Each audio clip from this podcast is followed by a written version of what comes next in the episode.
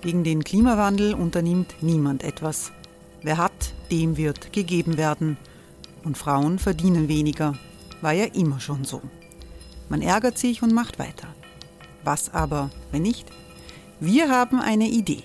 Die Falter Arena macht die Bühne frei für Menschen und Projekte, die das Land verändern. Mein Name ist Eva Konzett, ich leite das Politikressort im Falter und am Sonntag, den 26. Mai, veranstalten wir im Wiener Stadtsaal die nächste Falter Arena. Mit dabei unter anderem der ehemalige Politiker und Neosänger Matthias Strolz, Theresa Imre von Markter, Sonja Jöchtel von Love Politics oder Kari Ochsner von Ochsner Wärmepumpen. Machen statt jammern. Wir schauen uns an, wie das funktionieren kann. Kommen auch Sie vorbei. Alle Informationen und Tickets finden Sie unter falter.at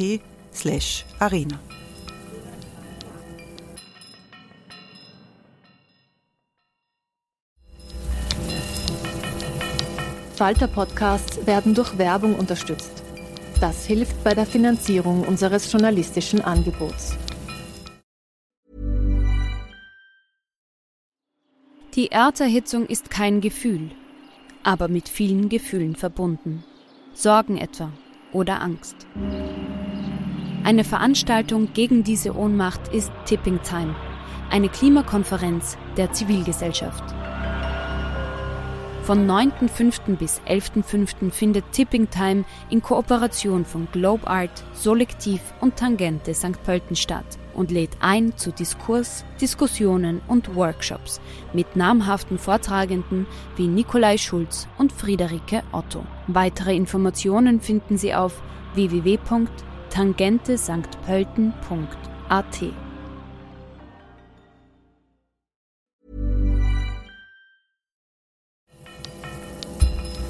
Falter Radio, der Podcast mit Raimund Löw.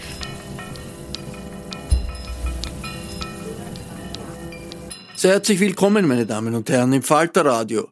Türkei und Syrien. Das Beben, das alles verändert, ist der Titel dieser Sendung. Für den gesamten Nahen Osten war der 5. Februar 2023 ein Katastrophentag. Wegen der Zehntausenden Toten im türkisch-syrischen Grenzgebiet und den verheerenden Verwüstungen. Die Rettung von Überlebenden ist beendet. Jetzt rücken die politischen Auswirkungen der Jahrhundertkatastrophe ins Zentrum. In der Türkei geht die Opposition mit scharfer Kritik am Regime von Recep Tayyip Erdogan in die Offensive. In Syrien hat Diktator Assad nach langem Zögern mehrere Grenzübergänge für späte Hilfslieferungen in das nordsyrische Gebiet öffnen lassen.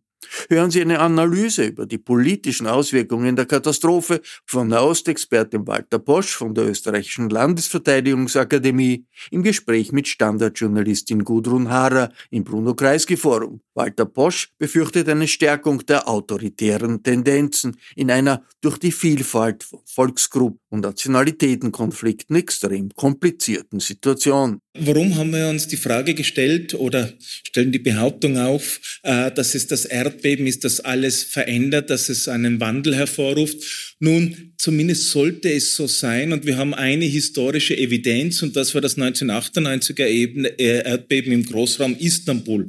Und wenn wir uns da kurz zurückerinnern, es war nicht nur ein verheerendes Erdbeben mit tausenden Toten, es waren äh, sehr viele ideologische und äh, vor allem extrem nationalistische Verhaltensweisen des türkischen Staates wurden damals abgelegt. Man hat äh, in der türkischen Öffentlichkeit auch die israelischen Helfer will willkommen geheißen und sukzessive haben wir danach dann auch äh, sozusagen die leise begonnene Öffnung des Landes, die Demokratisierung, auch unterstützt mit dem EU-Beitrittsprozess, äh, die hat so richtig Fahrt aufgenommen und hat eigentlich dazu geführt, dass die äh, äh, frühe Phase des Recep Tayyip Erdogans, die frühe Regierung ähm, der AK-Partei, einen echten Demokratisierungs- und Enttabuisierungsschub äh, vieler ähm, brutaler Elemente des türkischen Staates, allen voran im Bereich Folter und Verleugnung der Existenz der Kurden,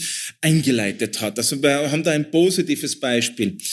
Ja, es verändert alles und äh, nicht, dass ich vom Naturell her Pessimist bin, aber ich fürchte, dass jetzt weil, wir haben es ja damals schon gesehen, Ende der 90er Jahren hat eine Demokratisierungswelle überall schon begonnen gehabt. Und ich glaube, dass ja äh, jetzt dieses Beben eben das Gegenteil verstärken wird, äh, die existierende Tendenz zum stärkeren Autoritarismus, äh, sowohl in der Türkei als auch äh, in Syrien und vielleicht in der Region. Und das hat eben damit zu tun, dass man ein bisschen zu dem sunnitischen Gelehrten Ibn Taymiyyah aus dem 13. Jahrhundert zurückgeht und sagt, Stabilität ist alles ähm, Herrscher soll nur ruhig ungerecht sein, aber die Anarchie ist das Schlimme.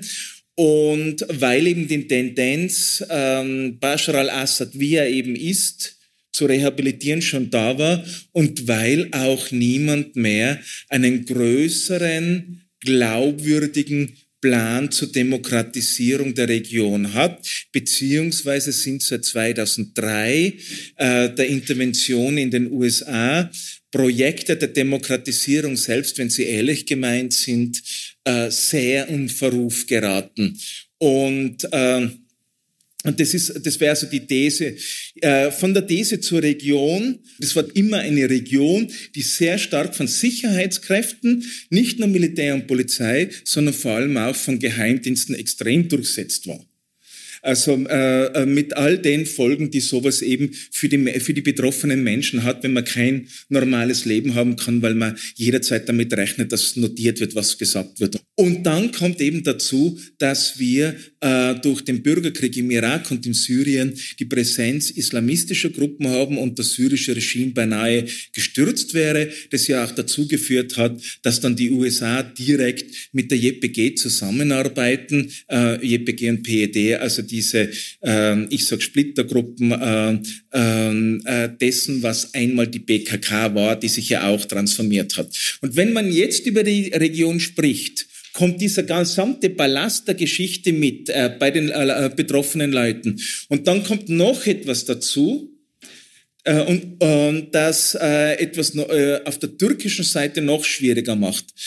Seit äh, 2018 hat sich das Verhältnis spätestens seit 18, aber 18 war es dann wirklich deutlich sichtbar, ähm, der alevitischen Zivilgesellschaft, wir reden jetzt nicht von den arabischen Aleviten in der Türkei oder in Syrien, sondern von den türkischen und kurdischen Aleviten, das ist ein bisschen eine andere Gruppe, zu äh, Erdogan deutlich verschlechtert und ebenso das der Kurden und für die konservativen Kurden, für den Teil der Kurden, die konservativ sind, äh, die immerhin eine sehr starke Gruppe sind, war ja die AKP und Erdogan nicht nur wählbar, sondern die sind ihnen entgegengekommen, weil die einen anderen Diskurs über kurdische Rechte haben als den, den die kurdische Linke hat, den man bei uns besser kennt.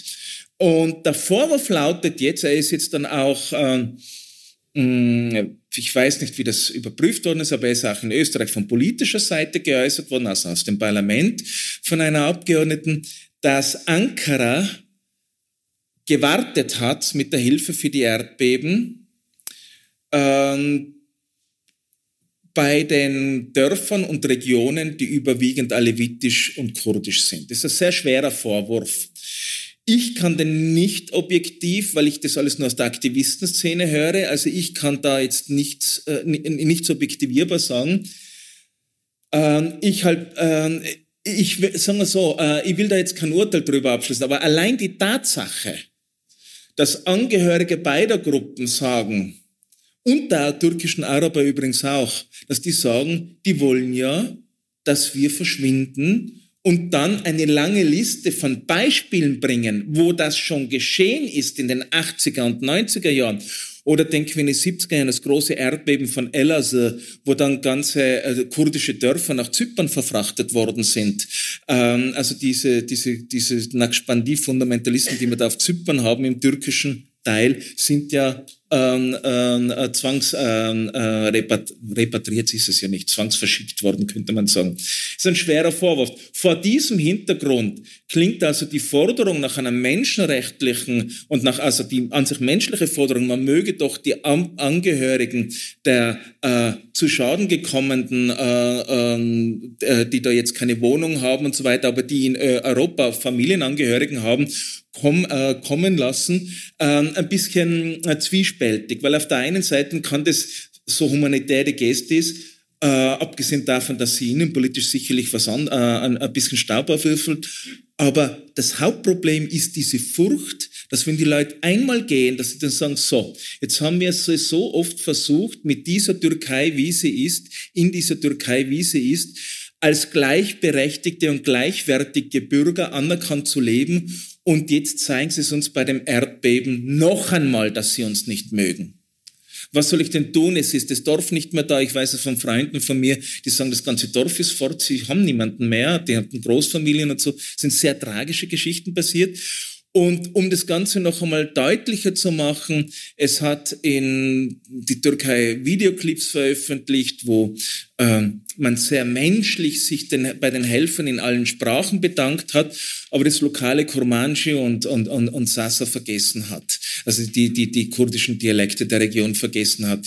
Jetzt können Sie sich vorstellen, wie das von der lokalen Bevölkerung aufgenommen worden ist. Ich glaube nicht, dass da böse Absicht dahinter gestanden ist, weil es eben um die internationalen Helfer ging, ähm, aber äh, es hat äh, die Kurdenszene, und zwar durch die Bank, von den, äh, von den ganz Linken bis zu den Islamisten, wirklich wütend gemacht.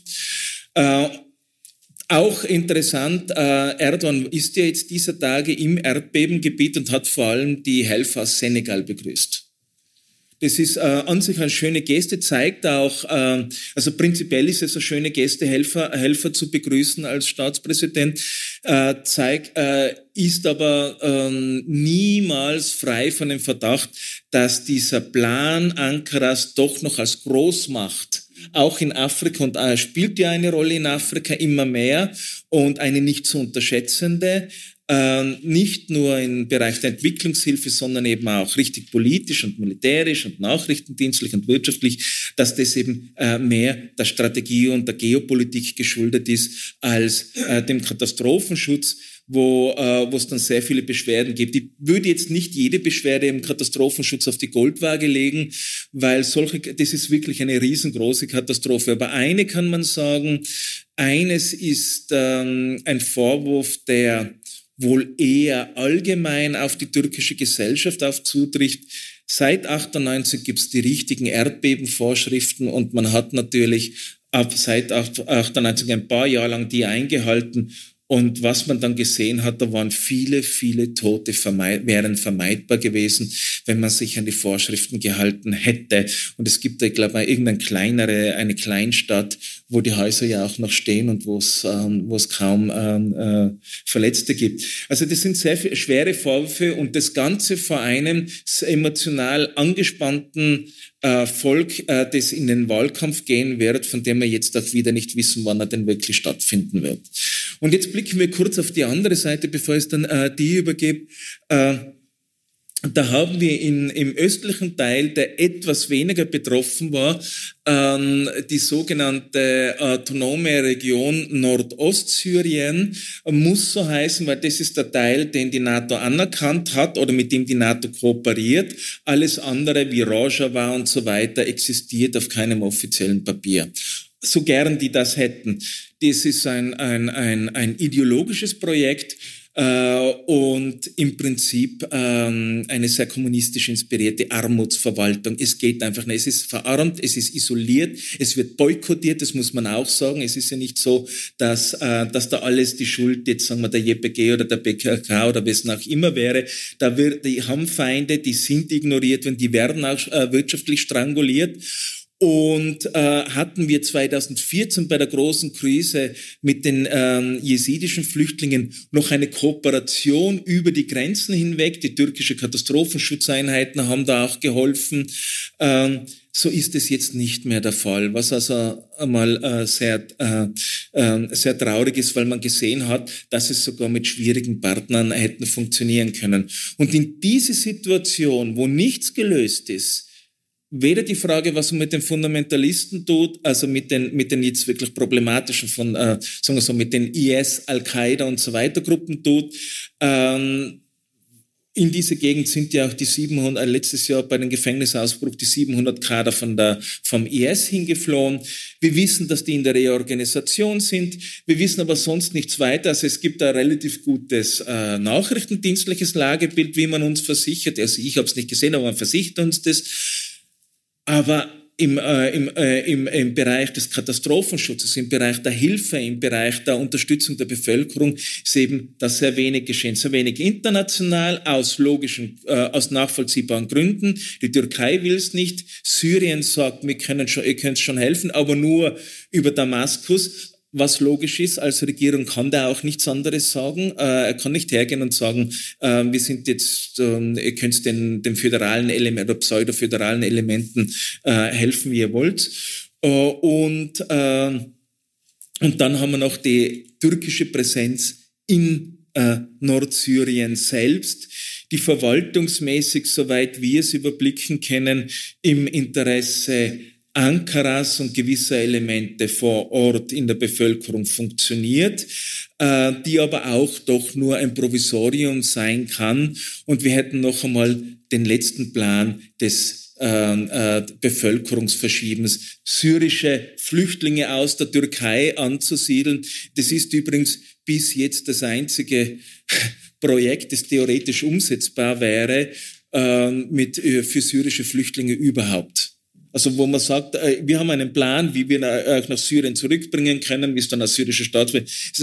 Es ist, nur, es gibt einen Grund, warum dort niemand ist. Es gibt kein Wasser dort. Also das wäre sehr, äh, äh, aber äh, das spricht ja schon einmal Bände bei, nach diesen vielen internen Millionen, äh, Millionen internen vertriebenen Syrern und den Millionen die, äh, Syrern, die aus dem Land sind, dass das der einzige Plan für eine Repatriierung ist, die es überhaupt gäbe, und zwar sind elende äh, Quartiere zu verfrachten auf der anderen Seite. So, und wie wirkt sich das Erdbeben jetzt weiter aus? Als Brandbeschleuniger eben für die jetzigen Tendenzen. Die Tendenz, Assad zu bestärken, war schon, äh, zu, zu rehabilitieren, war schon da. Und ich fürchte, äh, das wird so weitergehen. Und Erdogan kann sich eigentlich, obwohl er jetzt im Land sehr unbeliebt geworden ist, obwohl ihm sehr viel angekreidet wird, er kann sich eigentlich eine Niederlage nicht leisten. Nicht mit dem System, das er aufgebaut hat. Und er hat immer noch genügend finanzkräftige Unterstützer, vor allem eben auch in der Bauindustrie. Danke, Walter. Das war ein Ritt über den Bodensee. Ähm, natürlich äh, viele, viele verschiedene Stränge, die ich aufgreifen könnte. Ich versuche mal anzufangen bei dem Stichwort Flüchtlinge. Ähm, du hast ja schon gesagt, eben dieses Projekt, da äh, eben äh, nicht nur eine Sicherheitszone an der Grenze entlang, diese 30 Kilometer, diese berühmten, äh, aufzubauen, sondern eben auch das, also gegen die PKK oder eben die syrische äh, PYD, also JPG oder PYD aufzubauen, sondern eben auch äh, Flüchtlinge loszuwerden. Und das ist natürlich für Erdogan in der Vorwahlzeit noch viel wichtiger geworden. Aber ich glaube, das ist ja auch vom Tisch, einfach auch, weil die, was ich meine, äh, sie können ja nicht einmal mehr minimal dort bauen, weil sie einfach auch die Ressourcen nicht mehr haben. Ne? Aber ich glaube, das war auch einer der Gründe, warum äh, Erdogan zuletzt und man darf ja nicht vergessen, wer der Herr Erdogan ist. Er war der Erste, der den Abgang von Assad überhaupt gefordert hat, 2011. Mhm. Und äh, Erdogan hat vor ein paar Wochen, das ist irgendwie gar nicht so richtig rezipiert worden bei uns, äh, gesagt, er wäre bereit, Assad persönlich zu treffen. Also, und die Verteidigungsminister äh, Syriens und der Türkei haben sich ja schon getroffen in, in Moskau und man hat eigentlich ein, auf ein Außenministertreffen gewartet. Ja. Ähm, aber was äh, meine Frage jetzt, es, es ist äh, trotzdem, diese Flüchtlinge sind ja da. Ja. Und auch da hat man äh, Dinge gehört, also wirklich äh, sozusagen unter umgekehrten Vorzeichen, ähm, diese Frage, wenn man einmal weg ist, äh, kommt man nicht mehr zurück. Und es hat, glaube ich, wenn ich, du hast das ja eh gesagt, das ist alles so wahnsinnig schwer zu verifizieren. Man kann nur äh, auf die Quellen schauen und dann schauen, ob es irgendwie plausibel klingt. Aber ich habe zum Beispiel gehört, dass es ultranationalistische türkische Aufrufe gegeben hat an die an die Türken in der betroffenen Provinz Hatay nicht zu gehen mit dem Argument, okay, wenn ihr jetzt alle davonrennt, Türken, dann, seid, äh, dann ja. sind wieder nur die syrischen Flüchtlinge dort und ihr werdet sehen, also die Syrer wollen das eh haben, also zurückhaben, sagt, sagt natürlich niemand. Und äh, wir verlieren da unser Territorium.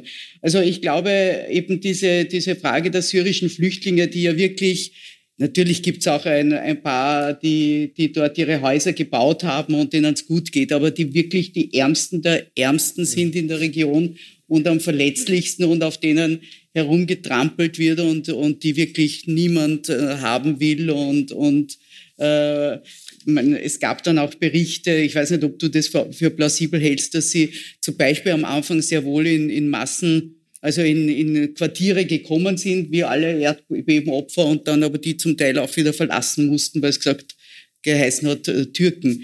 Jetzt äh, muss man da wahnsinnig vorsichtig sein. Und ich meine, es gibt, die Leute sind genauso wie wir hier in Österreich. Also es gibt exzellente Leute und Humanisten und es gibt miese Typen. Aber ich glaube, also diese Aufmerksamkeit auf die syrischen Flüchtlinge und wie man denen irgendwie helfen kann, ich glaube, das wäre schon wichtig. Ja, vor allem muss man es auch in einen noch einen größeren Rahmen setzen. Was heißt es das eigentlich, dass wir jetzt, wenn wir jetzt die Palästinenser dazu zählen, bald 15 Millionen Leute in Lagern haben?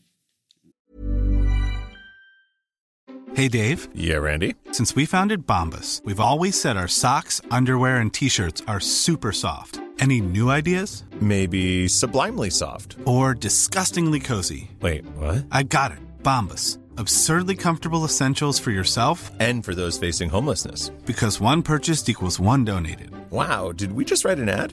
Yes. Bombas. Big comfort for everyone. Go to bombas.com slash ACAST and use code ACAST for 20% off your first purchase.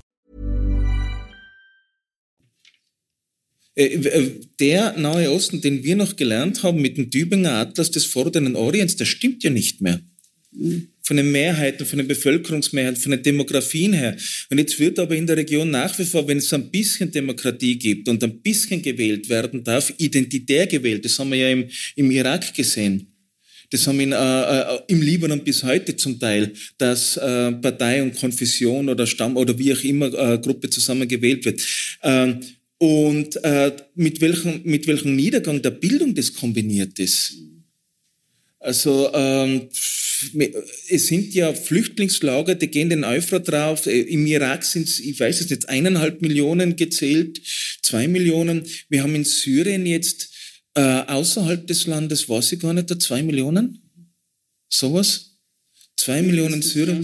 Und äh, dann haben wir eben auch einmal, äh, es ist ja verbürgt, nicht äh, Bashar al-Assad selber, sondern einer seiner, seiner älteren äh, Mitarbeiter hat einmal gesagt, wo wir an die Macht gekommen sind, waren wir, was weiß ich, 12 Millionen Einwohner, jetzt sind wir 30, wir haben kein Problem mit 12 weiterzumachen. Also deswegen auch das, das Klarmachen, ihr seid nicht willkommen hier, weil ihr verliert die Besitztitel, es wird euer, euer, was ihr gehabt, wenn ihr überhaupt was gehabt habt, es wird beschlagnahmt eure Pässe sind nicht erneuert, ihr bekommt keine Pässe mehr, äh, äh, werdet so ein Problem für andere.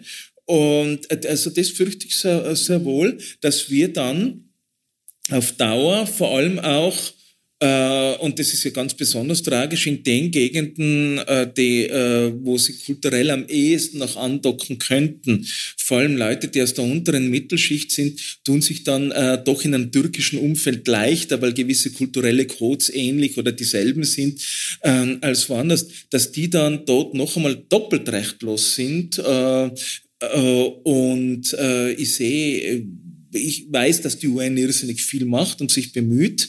Ähm, aber äh, ich we äh, weiß nicht, wie, äh, wie, ob man sich da jetzt schon geeinigt hat, weil in Lagern zu leben heißt das jetzt, dass das Zeltlager sind oder dass das neue Städte werden. Und die müssen dann irgendwo hin.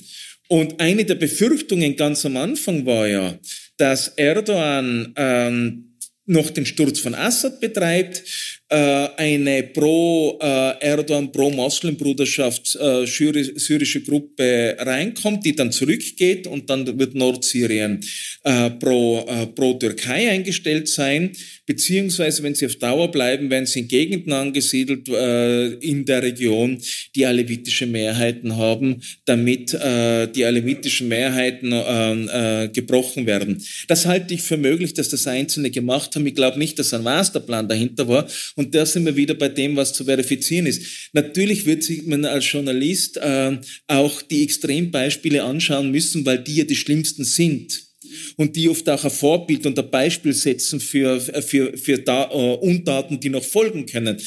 Aber trifft es auf jeden Keimerkamm zu, trifft es auf jeden, also auf jeden Provinzgouverneur zu, trifft es auf jeden Verantwortlichen zu. Was wir aber feststellen können, jetzt im Gegensatz zu 98. Bei 98 hat es einen funktionierenden Katastrophenschutz in der Türkei gegeben der dann noch einmal ausgebaut worden ist, wo man also Lessons learned gemacht hat, wo man, wo man Schlussfolgerungen gezogen hat und die AFAD ist eine sehr gute Organisation.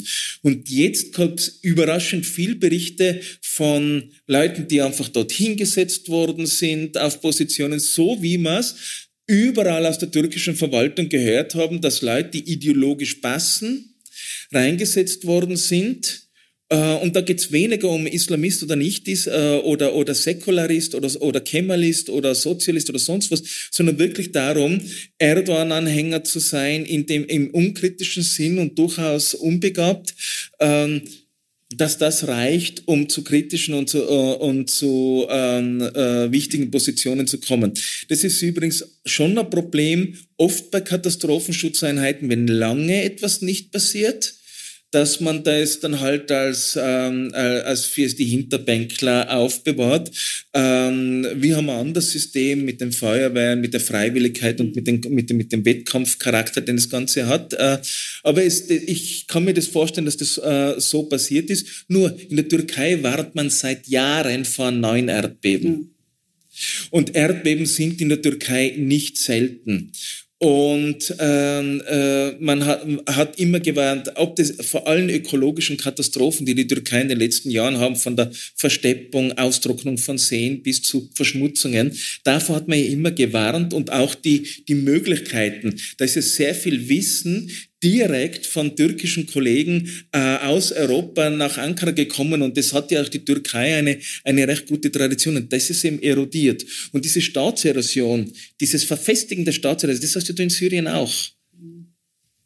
Auf der anderen Seite. Und da ist natürlich eine ganz äh, wichtige Frage, auf die, die du uns bestimmt wirklich gut erklären kannst, äh, weil der Eindruck, und du wirst mal sagen, wenn der völlig falsch ist, ist ja eine auch der Absenz der türkischen Armee in dieser Katastrophe. Mhm. Vielleicht ist das falsch. Und ich meine, du hast von diesen ersten zehn Erdogan-Jahren gesprochen, die ein, eine Zeit der, der demokratischen Hoffnung war, der Demokratisierung war, wo natürlich schon auch dazu gehört hat, dass er die Armee irgendwie in den Griff kriegt ja. und das zurückdrängt. Und da waren wir alle begeistert. Ne? Ja. Und, und, die, und dann kam natürlich äh, noch verschärfend eben 2016 äh, und, und der, der Putschversuch, ja. genau. Und äh, irgendwie, ich weiß nicht, ob das stimmt, hatte man aber eben den Eindruck, dass die, die Armee, äh, ist die so geschwächt oder, oder hält sie die sich jetzt bewusst zurück, um den Erdogan wie man aufs Österreichisch äh, sagt, ja. einzulassen? Oder was, was, wie erklärst das sind zwei das? Sachen. Also das eine, das eine ist natürlich, dass die Armee aus Sicherheitsgründen in der Region liegt, äh, liegen ja so wichtige Anlagen der Armee, äh, den Schaden nicht bekannt gibt. Mhm. Das, äh, also das, das ist vollkommen also den eigenen, den eigenen. Also das wissen wir nicht. Das andere, wo wir die Armee gesehen haben, das war in der Sicherung und Plünderungen zu verhindern. Da mhm. war sie sehr wohl da. Mhm. Äh, und in gewissen, also, äh, doch, so, äh, so ja gut, aber deswegen hat man eben auch AFAD auf, äh, auf, aufgebaut, also die mhm. türkische Katastrophe. Die Türkei hat eine Art technisches Hilfswerk. Mhm. Also dass bei uns oder sonst die Armeen stärker in den Blickpunkt kommen, ist ja, weil in Österreich zivile Funktionen von der Armee in einer gewissen Teil der Öffentlichkeit mehr geschätzt werden als die militärischen, die, die notwendig und wichtigen sind.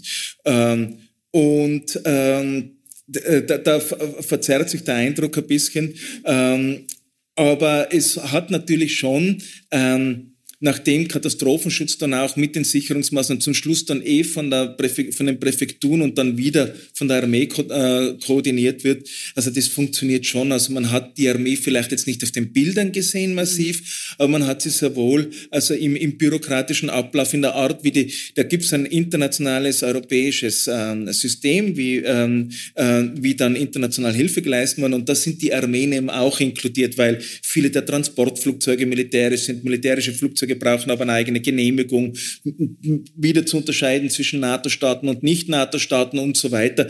Da ist die Armee in allen Punkten schon und das funktionierende Bürokratie sowieso.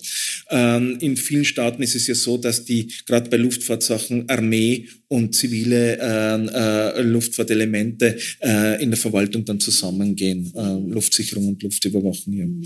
Also sie ist schon da, aber es ist natürlich was anderes, diese Blamage, wie sie 98 war, wo ihnen äh, wichtige Gebäude sichtbar zusammengebrochen sind, die sie noch dazu selber gebaut haben, ihre Firmen.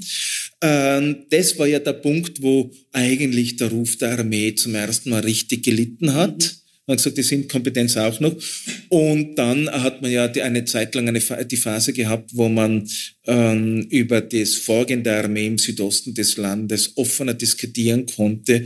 Und es hat sogar Ansätze gegeben, das ernsthaft aufzuarbeiten, aber das ist dann auch irgendwann im, im, im Sand erstickt. Aber da ist sehr viel hochgekommen in diesen, in diesen Jahrzehnten. Fra Frage, deiner Meinung nach, was wird jetzt wirklich mit, passieren mit den Wahlen? Ich meine, ein Monat kann das verschieben, verfassungsmäßig, aber im Juni wären sie an und für sich fällig. Ich meine, wie kann man überhaupt, wie, also jetzt nicht nur politisch, aber wie, wie, wie soll das wirklich gehen, eben mit den ganzen internally displaced, also mit den Binnenflüchtlingen, die ja dann Registrierung und was auch immer. Genau, ich meine, was wird ja aus mal, diesen Wahlen? Wir wissen ja nicht einmal, wie das mit den Wählerregistern ist. Ja, genau. Ja. Da müssen wir ja neu äh, aufstellen für die betroffenen Regionen. Was ist mit dem Wählerregister von Malatya zum Beispiel, von dem man nichts gehört hat, das sehr stark betroffen wurde, das Adiyaman. Ich habe Bilder von Adiyaman gesehen, das war fürchterlich. Also, mhm. äh, was ist mit diesen Regionen, die, und jetzt kommt es noch einmal dazu, gemischt konfessionell und gemischtsprachig mhm. sind? Mhm. Also wo sofort beim Wählerregister sofort das Misstrauen da ist. Oft ja, ja. Städte, äh, die eine äh, aus den 70er Jahren eine Geschichte von schweren Spannungen zwischen links und rechts hinter sich haben, die äh, eigentlich konfessionelle Spannungen waren oder, oder ethnische, äh, wo das Misstrauen, dass der Staat also ein neutrales und und ein faires Wählerregister hat und nicht da irgendwelche ähm, äh, Leute doppelt zählt und so weiter, ähm, äh, das, das, das stelle ich mir extrem schwierig vor und ich nehme auch an, wenn es, äh, also da bin ich jetzt sehr weit in Spekulativen, aber schauen wir uns mal die Optionen an von einer normalen Regierung, die jetzt mit einem weitgehend zerstörten Wählerregister dasteht, da muss man ja eigentlich verschieben, oder? Aber dazu braucht er die Opposition, ne? Genau, ja. mit, der er keine Übereinkunft ja. hat, äh, keine Übereinstimmung. Ähm, und jetzt äh, wird dann eine Phase, ich bis jetzt nichts von der Opposition riecht, äh, ich habe von der Opposition auch jetzt weder ein klares Nein noch ein klares Ja gehört, weil auch die Situation schwierig ist, weil wenn ich linke Opposition bin, fehlen mir die Stimmen in Nadia Mann und in Malatya auf jeden Fall. Mhm. Also das ist die Gegend, die, äh, von der man am ehesten erwarten könnte, dass sie, äh, dass sie anders äh, Erdogan abwählt. Das andere ist, ähm, ähm, also Adiaman nicht. Adiaman ist war, war sehr Erdogan treu. Das andere, äh, das andere ist aber, ähm, wie kann Erdogan sich sicher sein, dass er überhaupt wiedergewählt wird äh, nachdem. Also es, es ist eine Zwickmühle, da gibt's weder eine verfassungsrechtlich gescheite Lösung, die, es ist ja jetzt schon, das mit dem Vorziehen, mit diesen Terminen, äh, äh, hat ja, war ja jetzt schon sehr kreativ. Mhm. So nach dem Motto, wie schauen denn meine Umfragen potenziell am Wahltag aus, dass ich es äh, gescheit hinkriege. Das war jetzt schon eine politische Entscheidung und keine administrative, wo man sagt, so und jetzt ist dann der Tag, wo die Wahl kommt. Und ähm, das wird, äh, fürchte ich, so weitergehen. Aber die große Frage ist, was kostet es hier, wenn er es von Juni weg auf den Herbst verlegt? Mhm. Was kostet es der türkischen Demokratie? Und was kostet es der türkischen Demokratie, wenn sie es jetzt doch im Juni ja, machen? Eben, ja. Und in beiden Fällen äh, fürchte ich eher Lethargie von Seiten der betroffenen Bevölkerung als echte Volkswut. Mhm. Die Leute sind ja einfach verzweifelt. Mhm. Und der Lethargiefaktor, dass einfach der Schmerz einmal zu viel wird, dass die Depolitisierung durch Schmerz und durch, weil man einfach nicht mehr kann. Man hat auch nicht mehr, man hat nicht einmal mehr die Kraft, weiß zu wählen und zu sagen, ihr seid alle fürchterlich. Mhm. Also das ist, also ich fürchte, dass, äh, dass das etwas ist, ähm, was ähm, langfristig einen großen Schaden ähm, äh, für den Gedanken von nicht nur Wahlen, sondern Demokratie allgemein bringen wird, äh, nämlich, äh, nämlich vor dem Hintergrund, dass man gesagt hat, in der Türkei, Anfang der 2000er Jahre, wir waren ja fast so weit, wir waren ja schon so, so knapp vor Europa. Mhm. Und jetzt ist das auch noch weg und ja, und ich kann mir aber beim besten Willen nicht vorstellen, dass, äh, dass Erdogan jetzt irgendwie zurücktritt. Das ist auf keinen Fall. Das geht nicht. Sie hörten ein Gespräch von Standardjournalistin Gudrun Harrer mit dem Nahostexperten Walter Posch vom 21. Februar 2023, das wir gekürzt haben. Walter Posch arbeitet am Institut für Friedensforschung und Konfliktmanagement an der Landesverteidigungsakademie in Wien. Die Podiumsdiskussion fand im Bruno Kreisky Forum statt, bei dem ich mich sehr herzlich für die Zusammenarbeit bedanke. Ich verabschiede mich von allen, die uns auf UKW hören im Freirad Tirol und auf Radio Agora in Kärnten. Aktuelle Berichte und Analysen aus Krisenregionen in der ganzen Welt lesen Sie im Falter. Ein Abonnement des Falter hält Sie am Laufenden. Ein Abonnement können Sie im Internet bestellen unter der Adresse abo.falter.at. Ursula Winterauer hat die Signation gestaltet. Philipp Dietrich betreut die Audiotechnik im Falter. Im Namen des gesamten Teams verabschiede ich mich bis zur nächsten Sendung.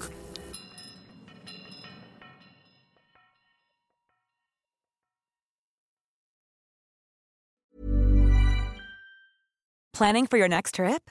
Elevate your travel style with Quince. Quince has all the jet setting essentials you'll want for your next getaway, like European linen, premium luggage options, buttery soft Italian leather bags, and so much more. And is all priced at 50 to 80% less than similar brands. Plus, Quince only works with factories that use safe and ethical manufacturing practices.